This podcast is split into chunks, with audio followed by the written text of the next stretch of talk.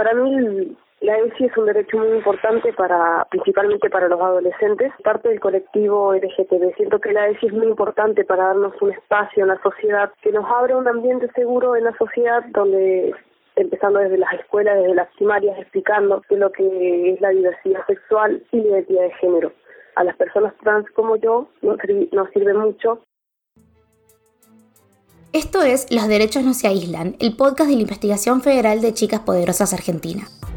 45 periodistas y profesionales de la comunicación de todo el país trabajamos de forma colaborativa. Contamos historias que nos permiten entender cómo las mujeres y personas de la comunidad LGTBIQ accedieron a sus derechos sexuales y reproductivos durante la pandemia de COVID-19. En este episodio hablaremos de educación sexual integral, conocida como ESI, en el contexto de pandemia. Algunos de los nombres de las personas que protagonizan este podcast se modificaron o se ficcionó su testimonio para garantizar el anonimato de las fuentes. Luciana tiene 19 años, es riojana, vive en el Eduardo Menem, un barrio popular de la zona sur de la capital, en el cual también trabaja. Considera que aún es chica y no quiere quedar embarazada.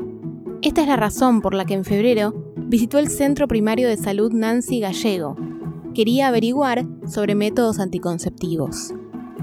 Aún soy chica y no, y no estoy como para tener un bebé. Lo que pasó después la sorprendió. Sin explicaciones, sin alternativas y sin esperar a que le haga efecto la anestesia, le colocaron un implante subdérmico.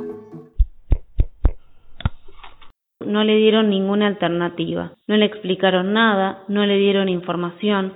La peor parte es que no esperaron a que le haga efecto la anestesia y se lo colocaron igual, y te dolió mucho. Tampoco le explicaron los efectos del implante ni posibles efectos secundarios. Escuchábamos a Amira Rafia, la reportera riojana que encontró la historia de Luciana. El implante subdérmico del que hablan es una varilla muy pequeña que se coloca en el brazo debajo de la piel, con anestesia local. Libera una hormona que impide la ovulación y una vez colocado brinda protección contra los embarazos no intencionales. Romina Spoturno, ginecóloga infanto-juvenil y médica del consultorio de adolescencia del Hospital Materno Infantil San Roque de Paraná, explica a sus seguidoras de Facebook cómo funciona el método. Es un método de larga duración recomendado en adolescentes, se cuida del embarazo, se coloca en, el, en la parte interna, no en el pliegue del brazo, sino en la parte interna del brazo, se tiene que colocar de forma debajo de la piel, subdérmico, es decir, que se levanta un poco el pliegue de la piel y ahí se inserta con anestesia local. Lo importante de este método es que tiene alta eficacia, equiparable con los anticonceptivos orales, desde 2017, cuando comenzó a funcionar el Plan ENIA, el Plan Nacional de Prevención del Embarazo No Intencional en la Adolescencia, el implante subdérmico ha sido el principal método gratuito promovido desde el Estado para jóvenes de entre 15 y 24 años. Según la página web del Gobierno Nacional, el método tiene tres años de duración y se puede sacar, si la persona lo desea, antes de cumplir ese plazo. Según respondió el Ministerio de Salud de La Rioja a un pedido de acceso a la información presentado por Chicas Poderosas Argentina, el total entregado a los centros de salud provinciales fue de 1.300 implantes en el periodo entre marzo y mayo de 2020, más del doble que en 2019. En todo el país, los implantes aumentaron de ser el 1,9 del total de anticonceptivos entregados en 2019 a un 2,4 del total en 2020. Me lo pusieron en febrero y me lo pusieron en la salita de mi barrio y de un día para el otro empecé a engordar mucho. A Luciana no le permitieron elegir un método de anticoncepción para gestionar su salud sexual y reproductiva. Desde que le colocaron el método, Luciana comenzó a manifestar efectos secundarios del implante, como el aumento de peso, acné e irregularidades en el ciclo menstrual. Todos estos son efectos secundarios que están contemplados en el uso del método anticonceptivo, pero a Luciana nadie se lo explicó. Pasaron tres meses que no me indisponía y me hice un evatés porque estaba en pareja y se me hacía raro que no me indisponga. Así que me hice un evatés y, y salió que no estaba embarazada. Que bueno, igual pasó el tiempo y hace ocho meses que ya no me viene. A los cinco meses de recibirlo y en medio de la pandemia de la COVID-19, Luciana se acercó de nuevo al centro primario de salud para sacárselo. Y me lo quise sacar y me dijeron que no, porque es un implante muy caro y lo tengo que tener sí o sí por tres años. Ellos, ellos me dijeron que, que lo pueden sacar si a la mujer le viene mucho y todos los días, pero si no, no, no le pueden sacar porque es normal que no te venga. Además, le aclararon que ella era muy chica como para embarazarse. La provisión de anticonceptivos de forma gratuita es un derecho reconocido por la Ley Nacional 25.673, aprobada en 2002. Los métodos gratuitos que se proveen, junto con el implante, son las pastillas anticonceptivas, el DIU, el preservativo, la inyección anticonceptiva y la pastilla de emergencia. Cada persona es diferente y tiene derecho a elegir un método que se adecue a sus necesidades y a su cuerpo. En su segunda visita al centro de salud, a Luciana, con 19 años, tampoco le ofrecieron otras alternativas de métodos anticonceptivos.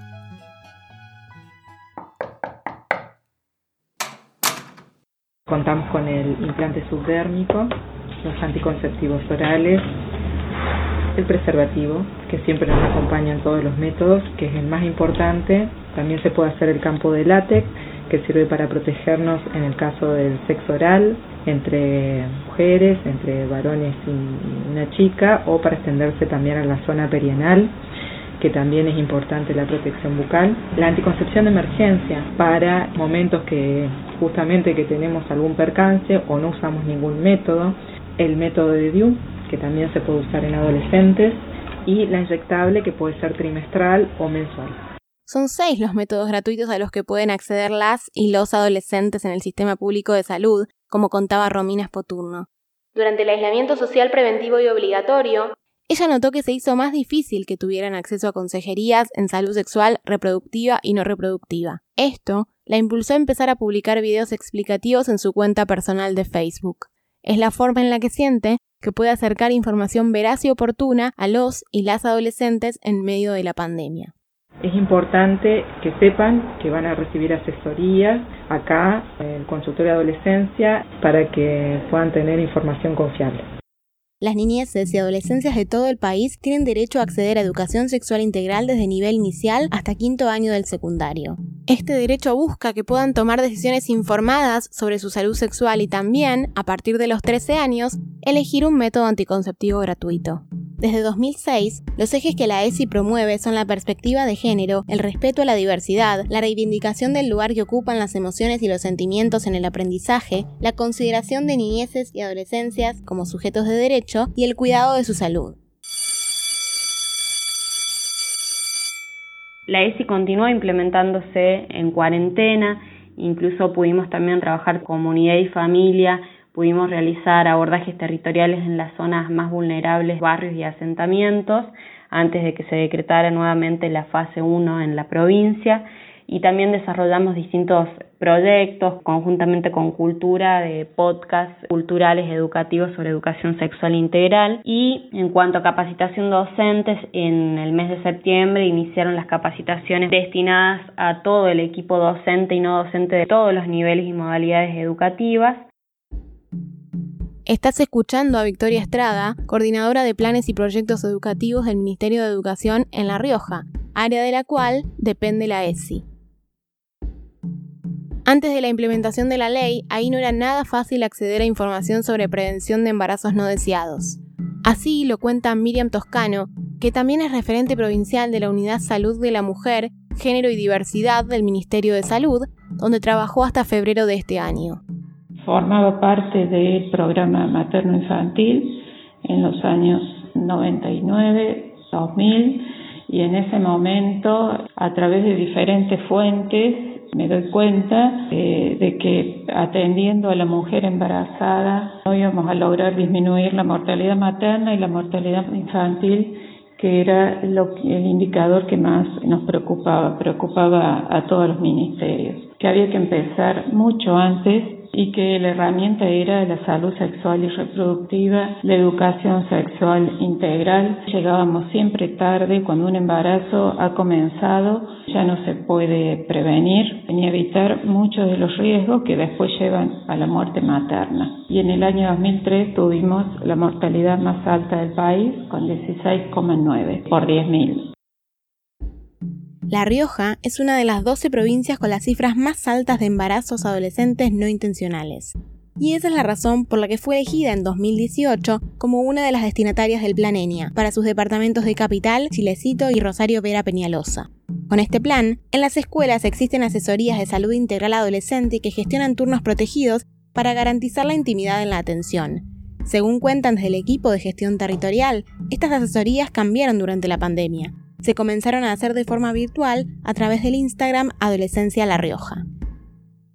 Victoria Estrada coincide en la necesidad de continuar las acciones del plan y considera que es necesario profundizar en la transversalidad de la ESI, es decir, su integración en los diferentes espacios curriculares o materias para entender la sexualidad desde distintas perspectivas no meramente desde lo biológico, sino desde su concepción compleja, que es no solo biológica, sino cultural, social económica, política, ¿no? También trabajar mucho en la integralidad las puertas de entrada, ¿no? La primera puerta que es la reflexión de nosotros y nosotras mismas, trabajar la segunda puerta que tiene que ver todo con la institución educativa, lo curricular, las situaciones que irrumpen en la escuela, todo lo que sucede en el ámbito institucional y por último la tercera puerta que es trabajar la ESI en la familia y en la comunidad.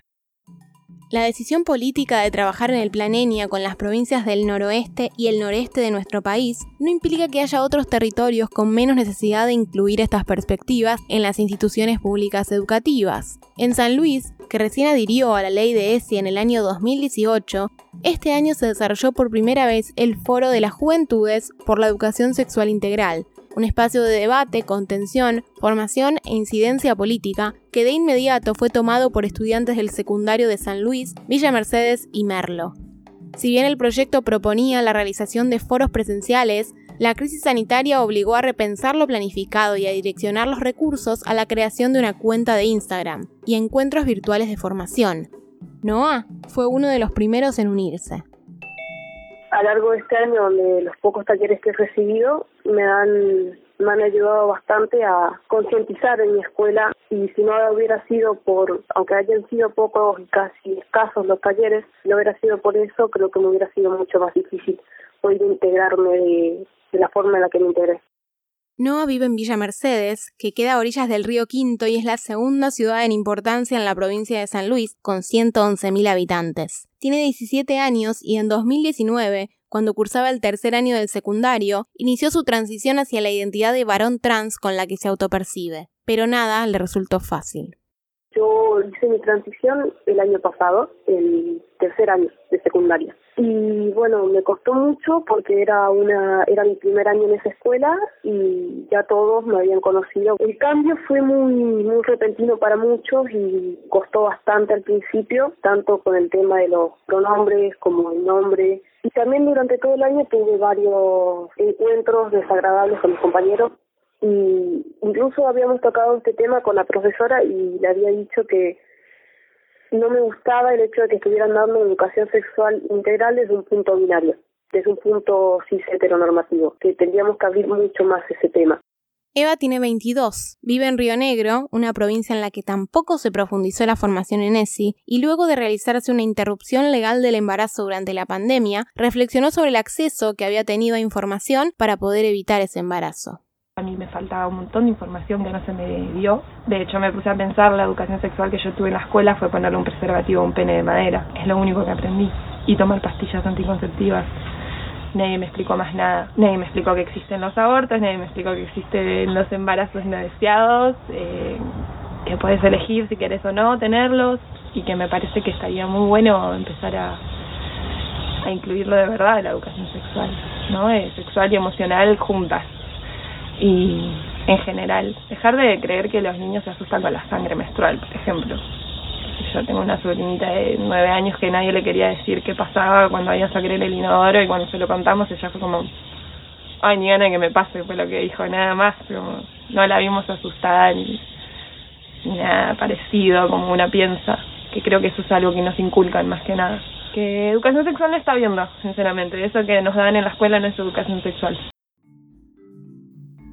Desde que se aprobó la ley en 2006, la ESI se ha enfrentado a distintos desafíos. El principal ha sido la oposición de las iglesias y de sectores conservadores con un alto poder político, así como también con mucha injerencia en el sistema educativo a través de las escuelas religiosas. Con ese condicionante, la transversalidad y su aplicación homogénea en todo el territorio nacional está pendiente, y este año se sumó que las clases debieran transcurrir en entornos virtuales. ¿Cuáles son las limitaciones que tiene la ESI en esta pandemia? Con la pandemia particularmente creo que los contenidos se mantuvieron en algunos casos, pero también creo que es importante que pensemos la ESI más allá de los contenidos y hay algo que tiene que ver con una dinámica más dialógica de poder entender qué es lo que está pasando, de entender cuáles son los saberes previos, de entender las ansiedades, de entender las limitaciones y los tabúes que atraviesan determinados temas, que a veces el, la distancia y la virtualidad lo dificultan bastante. Adrián Buenahora es profesor de comunicación de la UBA y especialista en ESI. Trabaja en escuelas secundarias en Carmen de Patagones, provincia de Buenos Aires hay una cuestión en lo que es la fluidez del diálogo o el estar escribiéndose mails o un rato de una clase en videollamada no es lo mismo que estar en la clase, que alguien pueda acercarse a, a plantear algo más particularmente que le haya dado vergüenza ante la totalidad del curso y ahí creo que, es importante bueno ver qué, métodos podemos encontrar para generar ese diálogo en este contexto de pandemia y de virtualidad. Y es importante digamos que pueda estar eso planteado porque en muchos casos realmente la familia no es ni el lugar más seguro ni, ni el más amable. La ESI nos permite abordar diferentes aspectos de la construcción de la sexualidad nos permite abordar la afectividad, ¿no? Sobre todo pensando en la actual pandemia y poder trabajar las emociones, ¿no? El cómo se sienten los estudiantes, también cómo se sienten los docentes al respecto, ¿no? Y poder procesar eso que pasa, ¿no? La formación en perspectiva de género es necesaria para abordar casos como el de Noah y dar la contención y la información correcta ESI sigue siendo un tema importante a tratar, porque esto ayuda a personas como yo, a personas con diversidades, que vamos a seguir teniendo problemas, sea o no sea virtual o, o no la forma de estudio. Así que sinceramente para mí sigue siendo igual importante y también tratan otro tipo de temas como es las relaciones sexuales o amorosas desde un punto de respeto mutuo, que también es algo muy importante y que nos tendría que enseñar a todos. Personalmente no he visto mucho compromiso o formación sobre el tema, a excepción de trabajantes de, la salud, pero si vamos a docentes, no, no he visto, por lo menos desde mi punto de vista, mucha motivación sobre el tema de educación sexual a sus alumnos. NUA presentó en su escuela un pedido con elevación al Ministerio de Educación para que cambien su nombre en el registro de asistencia y que se creen baños universales porque al momento le asignaron el baño de preceptores. Para Adrián, sigue siendo necesario que la formación docente en ESI llegue a cada rincón de la Argentina. Él cursó su postítulo en el Instituto Superior del Profesorado Joaquín B. González en la ciudad de Buenos Aires, pero estos espacios especiales para docentes son muy pocos en otros lugares del país la formación termina siendo escasa, digamos, sigue habiendo una gran demanda e incluso hay provincias donde eh, la ESI no se ha terminado de aplicar y a veces queda muy a la libre a los recursos que pongan las distintas jurisdicciones para la formación en educación sexual integral. En Capital y en ambas está más concentrado eso, pero realmente creo que es necesaria una política de nacionalización de la ESI y que llegue a cada rincón del país.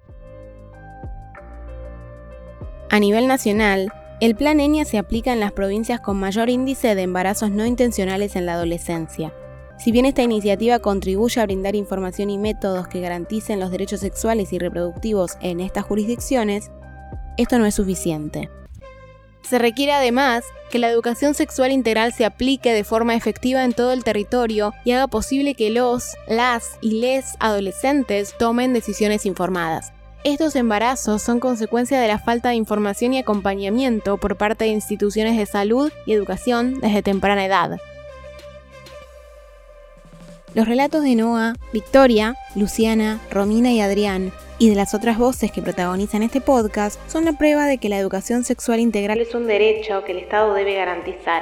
Y para poder implementarse es fundamental el compromiso de los gobiernos para habilitar el trabajo conjunto y colaborativo de docentes, profesionales de la salud y especialistas. Sus voces también hablan de la necesidad de abordar el derecho al placer, al disfrute del propio cuerpo, porque la información que necesitamos sobre sexualidad va mucho más allá de los métodos de prevención de embarazos e infecciones.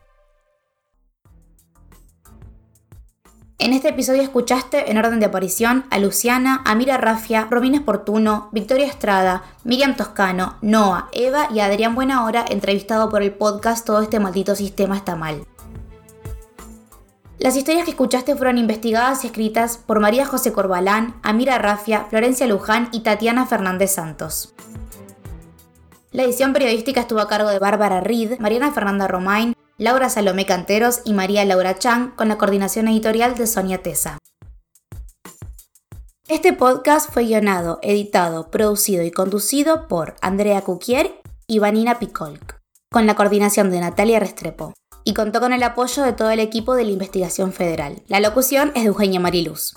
La investigación federal fue coordinada por Nicole Martín y Carla Nudel. Podés seguir a Chicas Poderosas Argentina en Twitter, Instagram y Facebook. Para conocer todas las historias de los derechos no se aíslan, visita www.losderechosnoseaíslan.com. Esta investigación se hizo con el apoyo de la Federación Internacional de Planificación Familiar Región Hemisferio Occidental y el Fondo de Población de las Naciones Unidas de Argentina.